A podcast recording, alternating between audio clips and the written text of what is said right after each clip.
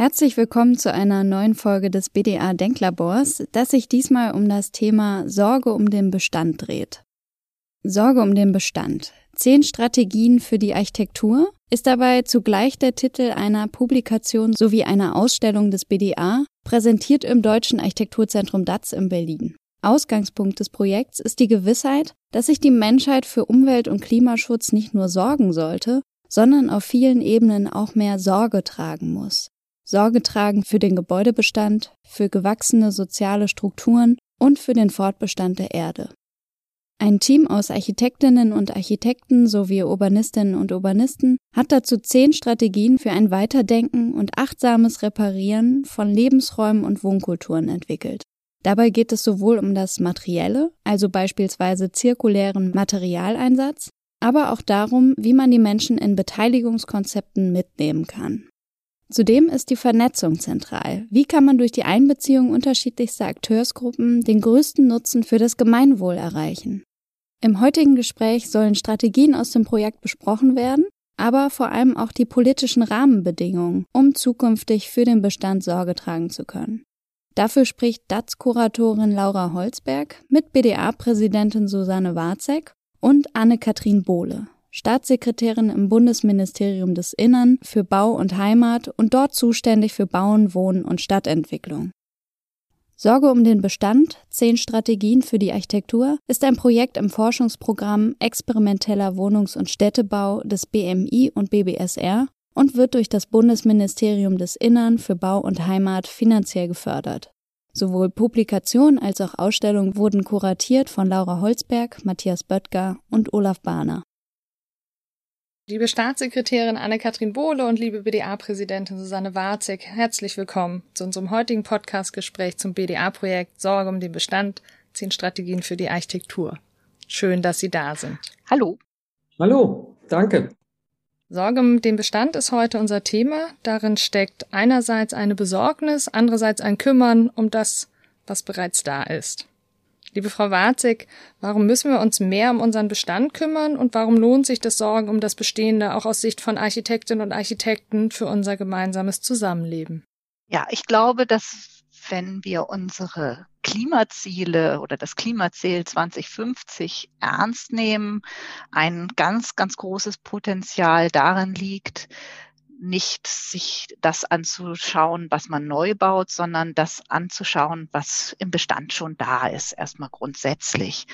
Und äh, damit dieser Bestand äh, gut ist, damit er tragbar ist, damit er Spaß macht, glaube ich, müssen wir zu einer neuen Art kommen, mit dem Bestehenden umzugehen und wieder vielleicht die Tugend des Sorgetragens und des Reparierens statt des Wegwerfens kultivieren.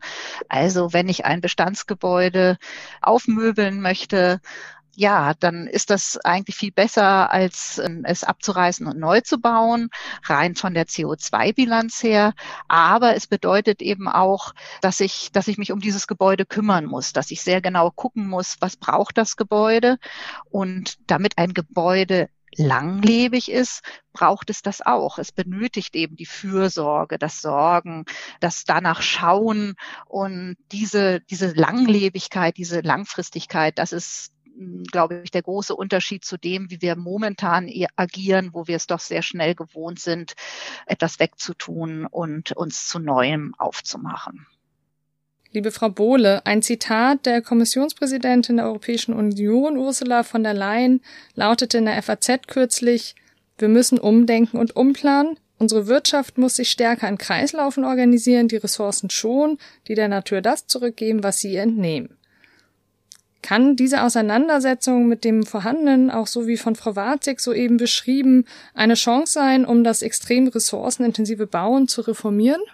Mehr als eine Chance. Es ist unerlässlich. Eine wertschätzende, eine qualitätvolle Architektur und auch Planung hat stets Bezüge zum vorhandenen Bestand hergestellt und zu seiner Umgebung und bezieht sie mit ein. Wir haben das vor zwei Jahren und BDA ist da ja auch kräftig mit unterwegs im Baukulturbericht Erbebestand Zukunft. Da ging es ganz klar um die Etablierung einer Umbaukultur. Denn Ja, ich habe angespannte Wohnungsmärkte. Ja, wir brauchen mehr Wohnraum. Die Frage ist, muss der immer so groß sein pro Kopf wie in der Vergangenheit üblich? Aber gerade der Bestand hat derartig viele Potenziale und eine derartig günstige Ökobilanz, weil ich ja nicht erst neu Baustoffe kreiere. Und vor allen Dingen, ich schaffe es da, ohne neue Flächen in Anspruch zu nehmen. Einmal durch eine veränderte Nutzung dessen, was ich habe. Ähm, und ich glaube, dass der Bestand Chancen und attraktive Möglichkeiten, also Herausforderungen, gerade für Architekten und Planer, Ingenieure bietet, die inzwischen auch übrigens angekommen ist, ist ganz klar bei den Partnern der Bau- und Immobilienwirtschaft. und sei es, und das ist auch überhaupt nicht negativ zu beurteilen, auch aus ganz normalen ökonomischen Gedanken heraus. So nach dem Motto, warum teuer auf die Deponie, wenn ich damit noch etwas anfangen kann, wenn ich es vielleicht gar nicht abreißen muss, sondern wenn ich es einfach neu strukturieren kann. Dass dazu noch große Herausforderungen, ich sage mal, in der energetischen Sanierung kommen, will ich nicht verhehlen. Aber auch da hat der Bestand durchaus seine Vorteile. Wie kann die Politik denn nun ganz konkret ein Umdenken unterstützen, sodass das Bauen nicht länger auf kurzfristige Rentabilität setzt? Und wie kann der Umbau des Bestandes gegenüber dem Abriss und dem Neubau auch wettbewerbsfähig gestaltet werden? Das fängt natürlich auch äh, im Kopf an. Das fängt im Bewusstsein an für die gebaute Umwelt, die für mich auch einen hohen baukulturellen Aspekt hat der in der Tat, das will ich auch nicht leugnen, Umbauen ist auch etwas, vor dem die Menschen zurückschrecken, weil sie Fairness und Werknisse haben, die sie so nicht so ganz so einschätzen können. Und deshalb ist es schon für mich eine Aufgabe von Politik, deutlich zu machen, wir dürfen in diesem Segment nicht auf eine kurzfristige Rentabilität gucken. Wir müssen Lebenszyklusbetrachtungen nach vorne bringen, um eben nicht nur den kulturellen, sondern auch den ökologischen Wert von Gebäudebestand als Reservoir zum Weiterdenken zu nutzen. Wir machen das von Seiten des Bundes zum einen ganz massiv über Forschung und zwar Forschung sowohl im Bereich baukultureller Bildung als auch Forschung im Bereich, was kann ich, ich sage es mal im ökologischen Bauen, was kann ich in der Kreislaufwirtschaft letztendlich tun. Und dann gibt's ganz probates Mittel. Man kann auch in der Gestaltung von so zentralen Elementen wie dem Deutschen Architekturpreis arbeiten. Das ist ein Staatspreis. Und ich finde, wir hätten da auch die Möglichkeit, auf die baukulturelle Qualität, auf den vorbildlichen Umgang bei Sanierung bei Umgestaltung hinzuweisen. Und ich habe schon die Wahrnehmung, dass auch ein breites gesellschaftliches äh, Denken entstanden ist, Interesse an Umwelt- und Ressourcenschutz. Das muss man ganz deutlich sagen. Das ist nicht nur eine Sache für Klimaaktivisten und erfreulicherweise ist der Klimaaktivismus schon in das Bewusstsein der Verantwortung für nachkommende Generationen gekommen und dazu gehört dann eben auch Ressourcenschutz.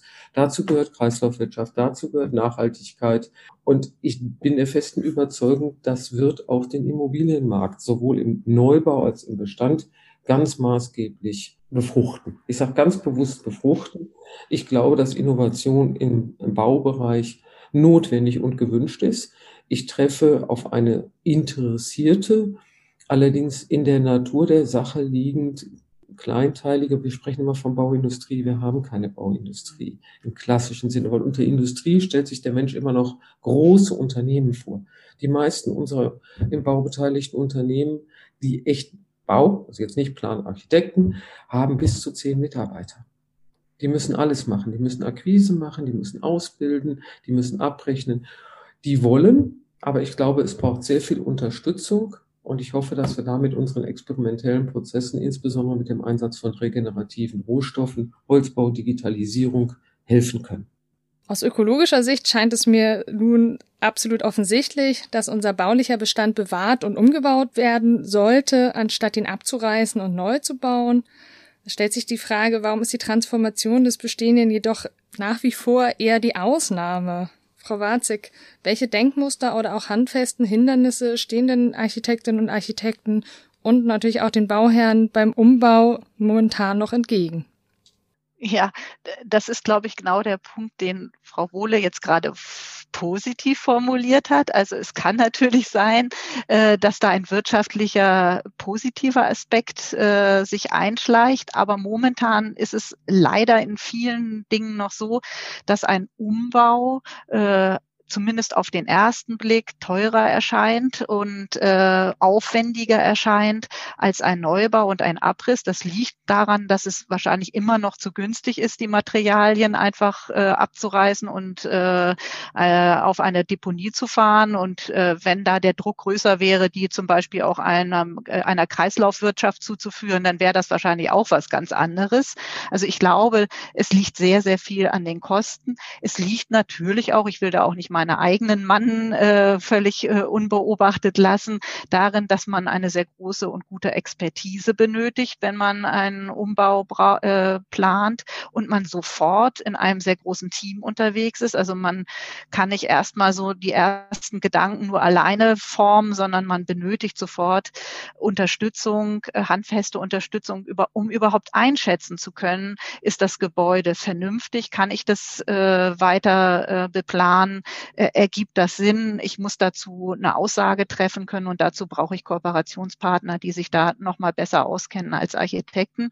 Und das kostet selbstverständlich aber auch wieder Geld.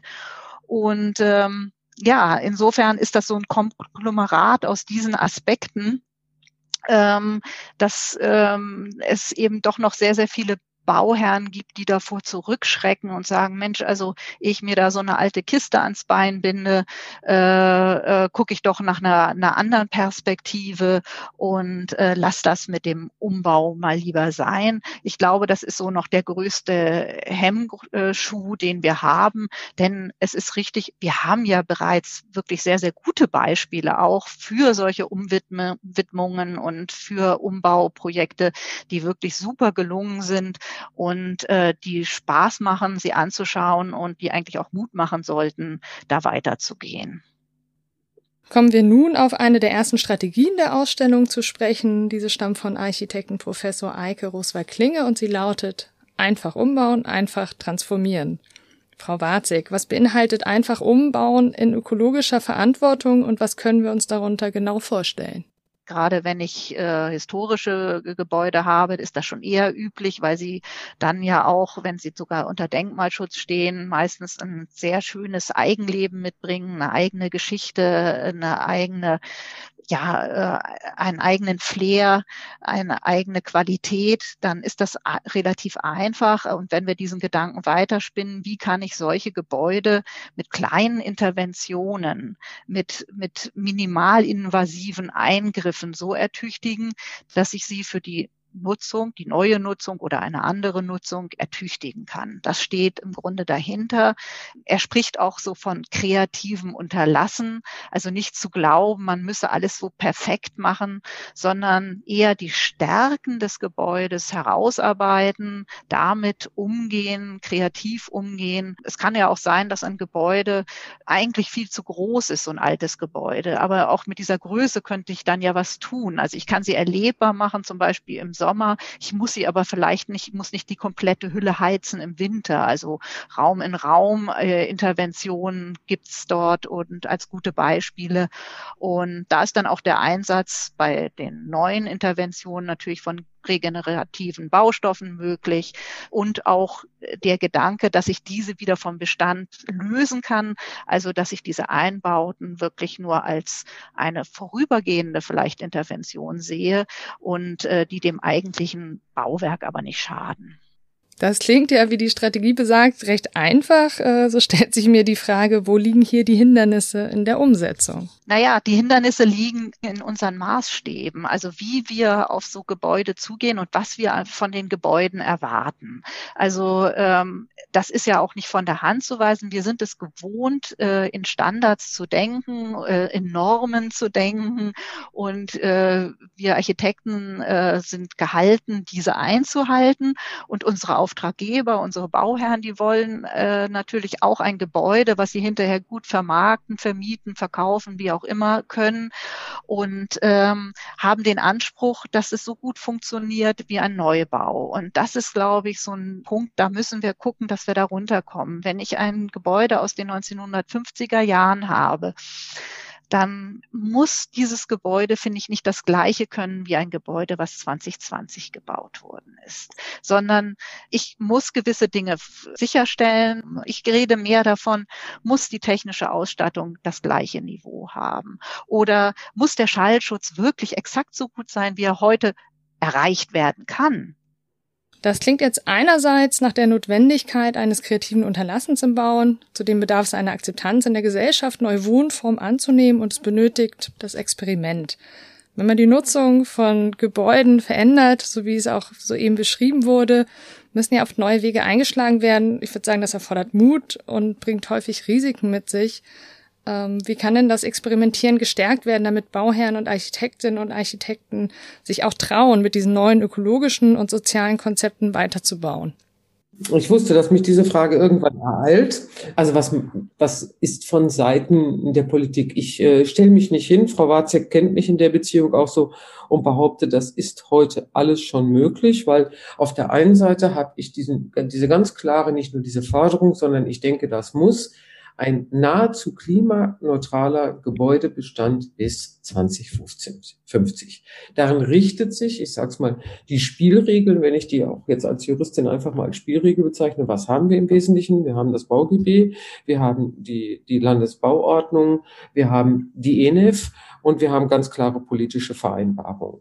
Ähm, viele kennen meine Ansichten, dass insbesondere bestimmte Baualterstufen eigentlich schon ideal sind, auch wenn sie natürlich nicht vollkommen CO2-neutral sind. Aber alleine was die Dicke der Wände anbetrifft, die Notwendigkeit, Klammer auf Dämmung überhaupt in Frage zu ziehen, da kann man sehr, sehr viel leisten und das halten solche Häuser auch hervorragend aus, wenn man einfach das Wärme- und Warmwasser-Energieversorgungssystem eines solchen Baus verändert, der dann nicht vollkommen CO2-neutral sein wird, aber nahezu. Ich glaube, über das nahezu, und das ist auch die Kunst von Juristen, werden wir in diesem Zusammenhang reden müssen.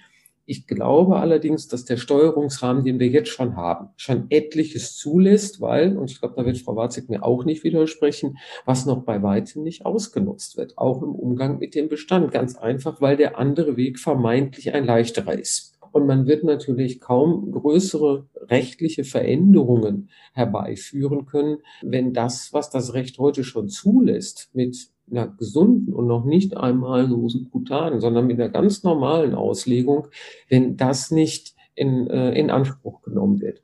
Ich finde es sehr gut, dass wir in dem Moment von der anderen Seite noch ein wenig kommen, insbesondere was den Flächenverbrauch anbetrifft. Dann kann man nämlich ganz deutlich hingehen, wenn ich mit Flächenvergaben, wenn ich mit Konzeptvergaben arbeite, kann ich auch als Kommune bestimmte Auflagen in diese Richtung machen, kann Experimentierräume eröffnen. Ich rate unbedingt dazu, dass man auch hier ich will nicht sagen partizipative Prozesse nimmt, aber insbesondere kundige Gestaltungsbeiräte nutzt, um den Bestand den vernunftbegabten, klimagerechten Nutzung des Bestandes bis zur Möglichkeit. Ich glaube, auch Politik braucht dann noch Werte und das machen wir mit den Kollegen und Kollegen, denen wir uns unterhalten. Wie weit kommt man denn an eine nahezu Klimagerechtigkeit? Und da bin ich der festen Überzeugung, dass der Bestand dann noch Möglichkeiten bietet, die wir heute noch gar nicht kennen. Ja, und vielleicht auch nicht nur der Bestand jetzt immer in, im Einzelnen gedacht, sondern da ist, glaube ich, äh, ganz wichtig dieser Quartiersgedanke, wenn man da zu einer äh, energetischen Bewertung kommen will. Da muss man das von dem einzelnen Gebäude ablösen, weil nicht jedes einzelne Gebäude äh, wird es alleine können, sondern da muss man gucken, was kann denn das Quartier insgesamt und wer ist Geber und wer ist Nehmer und wer kommt ein bisschen besser weg und wer ist ein bisschen schlechter in der Bilanz. Aber insgesamt stimmt's dann. Ich glaube, so muss man das angehen, das Thema. Das können wir jetzt gern machen. Kommen wir doch vom Gebäude zum Quartieren, blicken wir von der dichten Stadt in die ländlichen Regionen. Denn es ist ja nach wie vor so, dass die Nachfrage nach neuem Wohnraum sehr hoch ist. Wenn jetzt aber bauen, bauen, bauen nicht länger die Antwort sein kann, um neuen Wohnraum zu schaffen, dann sollten wir auch hier uns auf das Vorhandene konzentrieren und vielleicht liegt das Potenzial in mittleren Städten sowie den ländlichen Regionen. So sehen es zumindest der Architekt und Kulturmanager Roland Gruber und die Architektin Maria Isabertini, die mit ihrer Strategie aus Donuts müssen Krapfen werden die Ausstellung bereichern oder ihren Beitrag leisten. Aus Donuts müssen Krapfen werden ist eine Strategie zur Aktivierung des Leerstands in Stadt- und Dorfzentren, die einerseits anerkennt, dass Verlorenes vielleicht nicht wiederbelebt, aber auf jeden Fall neu interpretiert werden kann. Ähm, und diese Orte, die haben sozusagen ein Loch in der Mitte, deswegen werden sie als Donuts bezeichnet. Und das Ziel ist es, diese Orte und die Region mit ihren Städten und Dörfern auch als Lebens- und Arbeitsort wieder attraktiver zu machen. Frau Warzek, welche möglichen Zukunftsbilder und Ideen gibt es von Architektinnen und Architekten, um wieder Leben in die Region zurückzubringen? Beziehungsweise, um in dem schönen Bild zu bleiben, was genau ist denn die Marmelade, um aus dem Donut wieder einen Krapfen zu machen? Ja, ich habe diese These äh, gewählt, weil sie natürlich wunderbar plakativ ist und weil sie auch so ein bisschen hängen bleibt. Und ich glaube, das ist für uns ganz wichtig, wenn wir über Architektur reden oder auch über Stadtplanung oder Städteplanung, dass wir Begriffe finden, die, die auch, ich sag mal, so einen Laien mitnehmen oder jemanden, der sich über diese äh, Geschichte noch nicht so viel äh, Gedanken gemacht hat. Das steht dahinter. Es steht dahinter die Idee zu sagen, wie reaktiviere ich Nutzung in leergefallenen Häusern, in Gebäuden, die eigentlich das Zentrum einmal ausgemacht haben. Das ist, wie richtig gesagt wurde, im ländlichen Raum sehr stark verbreitet, aber auch in Klein- und Mittelstädten ist das Problem zu sehen. Und mittlerweile seit der Pandemie und der erneuten Schließung von großen Kaufhäusern ereilt uns das auch in größeren Städten. Also ich glaube, das Thema ist umspannt.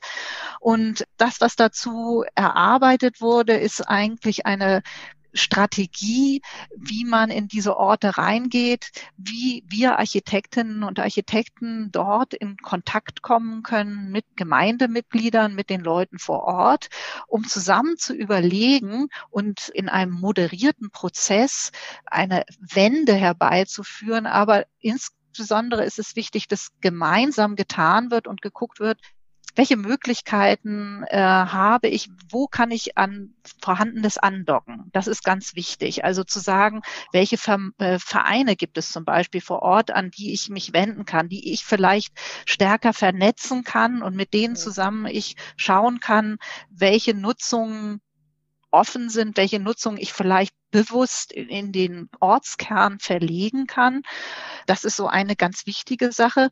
Und klar wird bei diesem Ding, dass das Prozesse sind, die sehr langfristig sind. Es ist also, es geht nicht um das eine Initial. Es geht nicht um ein Haus, was irgendwie umgebaut wird oder was ertüchtigt wird, sondern es geht wirklich um, um die Erarbeitung einer Strategie, einer langfristigen Strategie, die Zeit braucht, weil es auch sehr, sehr viele persönliche und private Investoren braucht, um sowas umzusetzen. Und die muss man erstmal dafür begeistern.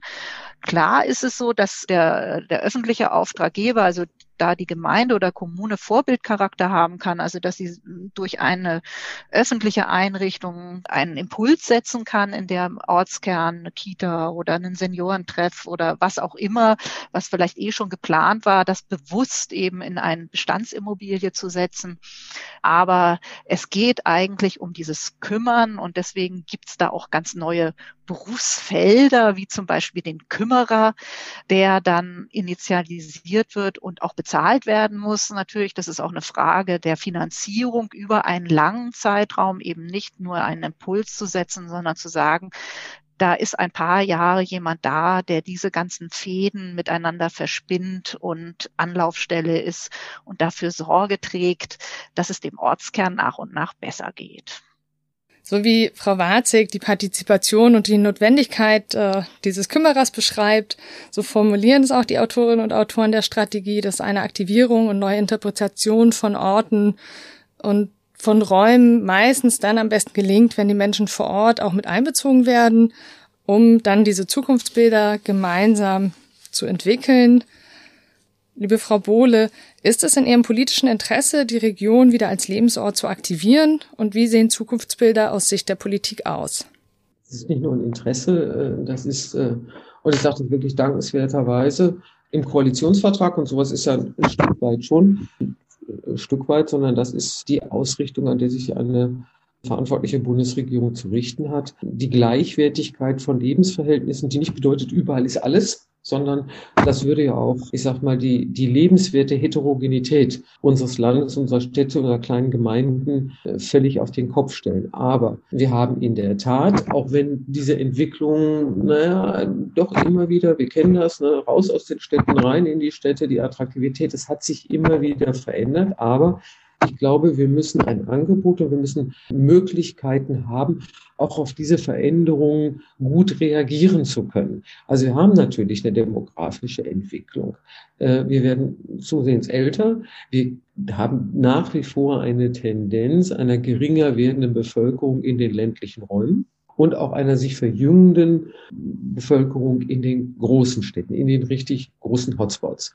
Nicht nur das übrigens, wir haben auch eine Veränderung in, wer kann sich Stadt wie leisten. Das ist etwas, worauf ich persönlich sehr, sehr viel Wert lege, das immer im Kopf zu haben, damit wir gesunde Mischung haben. Denn gesunde Mischung bedeuten, und niemand wird dieser Pandemie wirklich etwas Positives abgewinnen können. Aber es zwingt uns noch intensiver, uns mit gesellschaftlichen Prozessen auseinanderzusetzen, wie wir miteinander umgehen und welche Möglichkeiten wir in unseren Lebensräumen haben. Das ist übrigens ein ganz interessanter Trend, nicht wegen der Homeoffice, dass die Bereitschaft, in Anführungsstrichen, doch das Land oder das Umland wieder in Erwägung zu ziehen im Zuge der Pandemie durchaus eine andere Form von Lebensqualität für Menschen nach sich zieht, auch wenn man nicht alles unmittelbar vor der Haustür hat. Und ähm, darüber könnte ich sehr, sehr lange reden. Was heißt das für mich? Ähm, wir befürworten nicht nur zuletzt über Städtebauförderung sehr viel Kooperation zwischen den Kommunen genau gucken auf den insbesondere wichtigen öffentlichen Raum, der eben Versorgung, Erholung, auch für diejenigen, die übrigens keinen Balkon haben, die keinen eigenen Garten haben, da wird die Qualität des öffentlichen Raums wichtig. Und wenn der jetzt in den Innenstadtlagen, bei Innenstadt rede ich nicht nur über die Großstädte, sondern ich rede auch über Ortsteilzentren und ich rede über kleine Städte und Gemeinden, wenn wir es schaffen, in eine multifunktionale, verkehrsfreundlich, sage ich ganz bewusst, verkehrsfreundliche Nutzung dort zu bekommen und flexibler zu sein in den Nutzungen. Wir haben Bautypen gehabt, große Kaufhäuser etc., wo es schwierig ist, sowas zu machen. Also nachhaltig, Resilienz, hohe Qualität im öffentlichen Raum, nicht alles, aber alles sehr oder vieles sehr verschiedenartig und je nach Anforderungsprofil gestalten zu können. Und das, und da bin ich absolut nah bei Sonnewatzig, so etwas funktioniert nur über eine qualifizierte, integrative und integrierte Stadt- und Raumentwicklung und Kooperation und natürlich, auch wenn einem dem einen oder anderen das vermeintlich umständlich erscheint, mit einer hohen partizipativen Beteiligung. Ansonsten wird das nicht angenommen. Das ist unsere Erfahrung. Lieber mal ein Jahr länger denken und miteinander brainstormen und workshoppen, mit klaren Spielregeln übrigens. Die Erfolge und die Nachhaltigkeit des dann gebauten oder umgebauten, die können wir auch klar belegen. Denn es hat ja was mit der Identifikation wieder zu tun. Also durch dieses Tun am eigenen Ort entsteht ja wirklich wieder was, was man vielleicht dann bestenfalls mit einem Stückchen Heimat bezeichnen könnte. Also das wäre ja das, was am Ende eines gelungenen solchen Prozesses stehen sollte. Okay, also hier ganz klar der Wunsch nach Partizipation, was häufig lange Prozesse sind. Sie können anstrengend sein, weshalb viele Menschen die Partizipation meiden. Dennoch scheint sie unablässlich und sehr, sehr wichtig zu sein. Ähm, immer hier sicherlich auch mal die Frage der Finanzierung und der Bereitschaft. Frau Bohle, was könnte denn jetzt ein ganz konkreter Schritt sein? Wie kann Politik Anreize für innovatives Experimentieren schaffen, vielleicht auch in Form von Reallaboren? Ich sage mal, im Prinzip ist jedes integrierte Handlungskonzept und Gesamtkonzept im Rahmen der Städtebauförderung eine der wichtigsten Instrumentarien, die wir haben. Und ich hoffe ehrlich gesagt, dass wir im kommenden Jahr, und dann sind wir bei 50 Jahren Städtebauförderung, dass wir das auch haptisch feiern können und zeigen können. Es geht weniger um das Feiern, es geht um das Zeigen. Denn im Prinzip ist jede städtebauliche Gesamtmaßnahme quasi so etwas wie ein Reallabor. Wir haben das, wir haben die Spielregeln festgelegt, wir haben es unbürokratischer gemacht. Das muss ich ganz deutlich sagen, denn ich habe 15 Jahre lang Städtebauförderung in einem Land umgesetzt. Da weiß man und in Kooperation mit den Kommunen, worauf es am Ende des Tages ankommt. Ich habe immer, auch in der Vergangenheit, schon kreative Kollegen vor Ort gehabt Wir stellen wenige, aber klare Anforderungen, die genau abstellen auf die Resilienz, auf die Zukunftsfähigkeit des gebauten Raums. Und ich glaube, dass wir neben der Städtebauförderung zum Beispiel über auch nach wie vor noch internationale Formate wie die IBAS, das ist ein urdeutsches Instrument, ähm, äh, so etwas äh, aufstellen können. Wir haben natürlich auch unsere Forschungsprojekte. Das ist ex Wost nach wie vor experimenteller Wohnungs- und Städtebau. Ähm, wir sind da gerade in einem ganz interessanten Projekt, was gerade die Aktivierung von Bauflächen anbetrifft, weil wir wollen natürlich auf der anderen Seite nicht nur qualitätvoll bauen und erhalten, sondern wir wollen es durchaus komprimiert machen, aber das Ganze muss am Ende des Tages passen. Und es gibt sogar ein Rechtsinstrument, also das urbane Gebiet, das eben genau diese Nutzungsmischung, die meines Erachtens nach zu besserer oder zu mehr Resilienz führt. Ähm, da bin ich noch gespannt, ähm, ob und inwieweit dieses Interessante, was aber auch etwas bedeutet, was Susanne Warzek vorhin angesprochen hat. Hm, ich sage das jetzt mal etwas flapsig. Man kann einen Kuchen nicht essen und behalten. So, wenn ich Dichte und wenn ich Nähe haben will ähm, und äh, ein urbanes Gebiet, dann muss ich halt auch akzeptieren, dass morgens früh um fünf vielleicht mal ein rückwärts fahrendes Fahrzeug piept, ähm, äh, obwohl das, ich sag's mal, mitten bei mir in der Stadt ist wo ich eben halt auch gerne schlafen möchte. Also ich glaube deswegen, das ist zum Beispiel auch etwas. Partizipative Prozesse heißt nicht jeder entscheidet am Ende des Tages, ob das eine Ziegelmauer, ob das ein Holzhaus oder sonst irgendwas ist, sondern es ist ein Aufklärungsprozess. Es ist Bedarfe abholen, Bedarfe abwägen miteinander. Am Ende des Tages muss auch klar sein, dass wir nicht in völligen Volksentscheiden bis hin zum letzten Cent der Gestaltung etwas machen können. Aber man muss das allen vorher klar sagen. Und dann sind partizipative Prozesse ausgesprochen erfolgreich. Und abgesehen davon gehören sie in der Städtebauförderung auch zum mitfinanzierten Begleitprogramm wollte ich jetzt gerade reinhaken. Also wie ist das denn, die Partizipation? Ja, aber wie wäre denn so eine Position von so einem Kümmerer. Also das ist ja, ich sag mal, der hat ja keine volle Stelle, sondern das sind meistens Menschen vor Ort, wo sich dann was anbietet, dass einer, der sowieso in mehreren Vereinen zum Beispiel aktiv ist, sowas übernimmt und dass man davon wegkommt, dass der das rein ehrenamtlich übernimmt, sondern wenigstens, dass er eine kleine Aufwandsentschädigung dafür kriegt. Das ist ja dann oftmals für eine Gemeinde schon zu viel, ist aber, es ist aber sehr viel gewonnen, wenn man da so einen Kommunikator vor Ort sitzen hat. Äh, wäre sowas förderfähig? Naja, zumindest während der Durchführung der Gesamtmaßnahme, wir kennen das in der sozialen Stadt, da haben wir das von Anfang an gemacht. Ähm, aber es ist natürlich keine Dauerfinanzierung, weil das sind die Spielregeln des Grundgesetzes. Wir fördern halt Investitionen im klassischen Sinne. Es gibt diese Möglichkeit heute schon, beziehungsweise seit fast 20 Jahren, denn so lang alt ist inzwischen die soziale Stadt. Und da konnten wir stets, ich sag mal, das Stadtteilbüro, wo die Leute auch hinkommen konnten, da haben wir auch personellen Aufwand fördern können. Das ist eine interessante Frage. Ich stelle allerdings ehrlich gesagt bei sehr, sehr vielen Kommunen fest, dass sie die Werthaltigkeit der Förderung solcher Stellen, möglicherweise auch in Kombination mit anderen im Quartier ja, tätigen, genau. denn das muss immer ortsnah stattfinden. Also das ist wirklich nur im Sprengel funktioniert das. Ich habe mir vor Tage in einer wunderschönen Stadt in Brandenburg äh, äh, viereinhalb Stunden Zeit nehmen können, weil das Wetter so gut war und wir konnten draußen waren. Ich habe festgestellt, wie viel ähm, gerade diese Kümmerin ausmacht ähm, abgesehen davon, dass es deshalb so lange gedauert hat, weil wir, glaube ich, alle zehn Minuten stehen bleiben mussten. Nicht unseretwegen, sondern weil die Kollegin dort angesprochen worden ist, wo ich wirklich gemerkt habe, mhm. aha, das ist dieser Vernetzungsgrad. Ähm, da denke ich wirklich, es ist übrigens eine Investition, die sich rechnet. Also wenn ich bedenke, durch dieses frühzeitige Agieren, dieses Wissen um Schwierigkeitsfälle, denn das, das Spektrum, was die abdecken müssen, ist irre groß. Das ist gucken, na, das Kind, irgendwie stimmt da was nicht. Die, die ältere Frau oder der ältere Herr, der äh, merkwürdigerweise seit einigen Tagen nicht mehr auftaucht. Ähm, das mag jetzt wirklich sehr ökonomisch gedacht sein. Ähm, aber sich umeinander kümmern und den Lebensraum so lange wie möglich in den eigenen vier Wänden erhalten, erspart. Allerdings nicht im Sektor der Städtebauförderung, sondern an anderen Stellen auch sehr viel Geld. Und ich habe den Eindruck, wenn wir diese Pandemie so annehmen, wie wir sie partiell annehmen, ähm, dann ist auf einmal das Aufeinander-Achten äh, wieder sehr viel wichtiger geworden. Ich hoffe, dass das etwas ist, was wir auch nach der Pandemie beibehalten. Ja, Genau, das hört sich gut an, ja. Und man kann nur hoffen, dass das, dass das auch äh, durch die Ausstellung ein wenig initiiert wird, weil ja. das, diese, da, diese Doppelbedeutung ist dort ja durchaus erwünscht.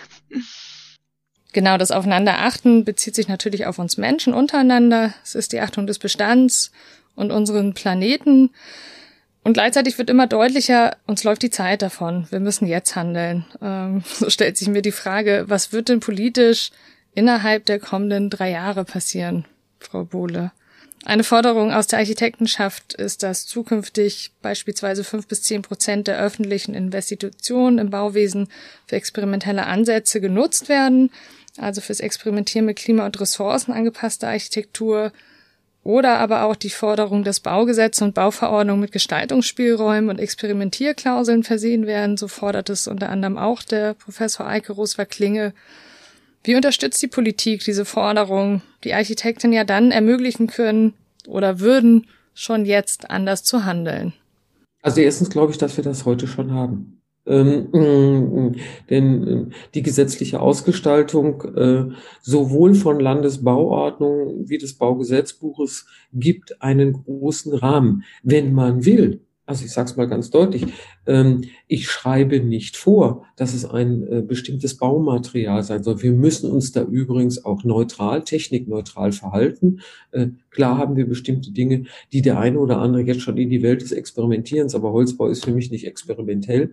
Äh, das kann genauso gut Leichtmetall, das kann genauso gut Ziegelbau sein. Das ist ein fantastischer Lehmbau, den ich gesehen habe. Also die Möglichkeiten sind da, worauf ich durchaus abstellen würde, dass wir als Bund eine Vorbildfunktion haben wie wir bauen.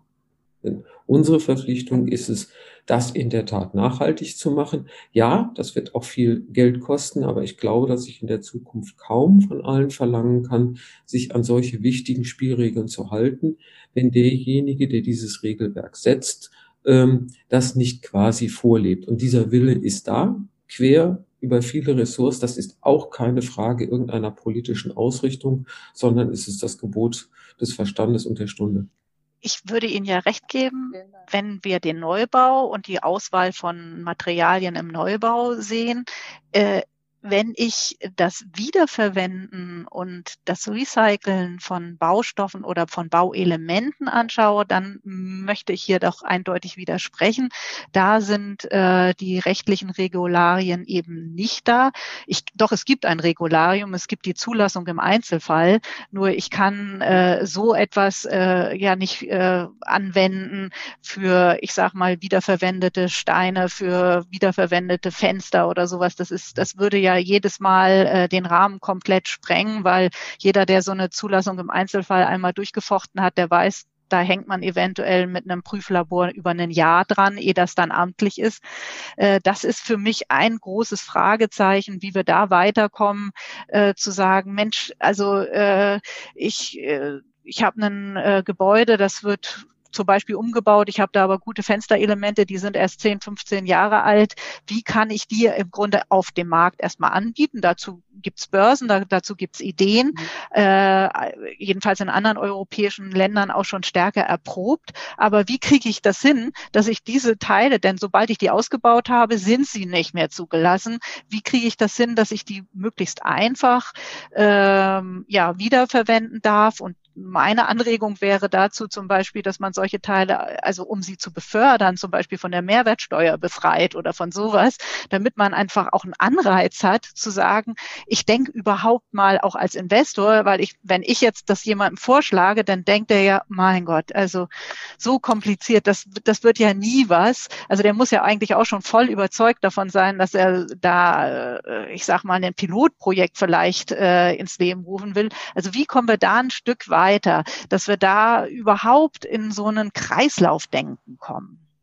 Also nehme ich als äh, nicht nur als ich jedes Mal, jedes Mal, wenn ich mit dem BDA rede, komme ich noch mit der Hausaufgabe äh, wieder raus, was ich auch gut finde, dass das ähm, Also bei Standardelementen, was die Wiederverwertbarkeit anbetrifft, glaube ich, gibt es dieses rechtliche Problem nicht. Ich, nee, nee, das stimmt. Äh, ja, so und ähm, sondern ich sag's mal nur bei Sonderausfertigungen hätte ich jetzt fast gesagt, wenn ich die transferiere, braucht das natürlich aus vielerlei Gründen, Brandschutz, Standsicherheit etc. Äh, diese Angelegenheit welche und Erleichterungen, ich sag's mal, nötig sind. Und äh, ich lerne gerne auch von anderen und würde direkt vorschlagen, dass wir da äh, auch noch in den, im, im Gespräch bleiben. Mhm. Ähm, ja, ähm, äh, steuerliche Erleichterungen ähm, sind eine enorme, haben enorme Anziehungskraft. Ähm, also, da würde ich sagen, das sprengt wahrscheinlich den heutigen Rahmen. Ich drücke mich nicht. Äh, äh, das wissen Sie. Also, äh, liebe Frau Warzek, äh, äh, ich habe der Dinge unterschreiben, indem Sie auch mit ganz konkreten Vorschlägen und ich mache mich in der Zwischenzeit schlau, welchen Markt der Möglichkeiten wir zum jetzigen Zeitpunkt schon haben. Nicht um zu blocken, sondern um zu sagen, okay, wo sind denn noch die Nischen, ja. die wir was brauchen? Das nehmen wir gerne auf den Ball. Vielen Dank dafür. Wunderbar, das klingt nach einer vielversprechenden Verabredung. Vielen Dank. Kommen wir zum Ende des Gesprächs. Wir haben viel gesprochen über die Idee des Kümmerns, der Kümmerer, unterschiedliche Formen des Sorgetragens. Wie realistisch ist es denn nun, dass das Sorgetragen für den Bestand als neues Narrativ in die Architektur Einzug findet? Frau Warzek, was möchten Sie Ihren Kolleginnen und Kollegen diesbezüglich noch mit auf den Weg geben? Ich möchte Ihnen mit auf den Weg geben, dass Sie ähm, aktiv sein sollen, dass Sie diese Veränderungen, die ähm, äh, das Bauen und das klimagerechte Bauen äh, mit sich bringt, dass sie diese Herausforderungen aktiv annehmen und auch sehen, dass es zu einem erweiterten Berufsbild führen wird. Also äh, dass die Aufgaben, die sind bleiben nicht gleich, sondern sie verändern sich, aber es kommen neue dazu und das kann auch sehr sehr spannend sein und das äh, kann sehr sehr bereichernd sein. Ich glaube aber insgesamt äh, ist es genau das, was wir immer tun. Also wir versuchen gute Entwürfe zu machen. Und jeder gute Entwurf, den zeichnet doch aus, dass man das hinterfragt, was da ist und dass man zulässt, äh, sich auf neue Dinge einzulassen. Und insofern glaube ich einfach, dass gute Architekten äh, auch sowas mit, mit so, solchen Situationen umgehen können und dass sie Impulsgeber sein können für gesellschaftliche Veränderungen und auch Gesellschaft, neue gesellschaftliche Geschichten. Denn eins ist wichtig, wir können nur über positive Beispiele äh, die Gesellschaft dazu bringen, sowas zu akzeptieren, zu sagen, gut, wir beschäftigen uns mit dem Bestand und der Bestand, der macht auch Freude und das, das bringt uns insgesamt weiter. Also äh, ich glaube, diese Geschichte, die müssen wir erzählen und wir können dazu beitragen, dass wir schöne Geschichten zu erzählen haben. Liebe Frau Bohle und liebe Frau Warzig, vielen Dank für diesen guten Austausch und das inspirierende Gespräch. Im Sinne des Sorgetragens lohnt es sich also, dass wir uns zukünftig um den Bestand kümmern. Ich bedanke mich bei Ihnen und schönen Gruß an alle Beteiligten. Und bleiben Sie gesund. Ja, Sie auch. Tschüss. Tschüss. Das war Folge 11 unseres BDA Denklabors. Weitere Gespräche zu dem Thema zwischen Politik und Akteursgruppen aus Architektur und Städtebau werden im Rahmen der Ausstellung im kommenden Jahr stattfinden. Auf der Wanderschaft der Ausstellung durch unterschiedliche Städte Deutschlands sollen gemeinsam mit den BDA-Landesverbänden Impulse gesetzt werden, um für den Bestand Sorge zu tragen. Bis dahin und bis zur nächsten Folge.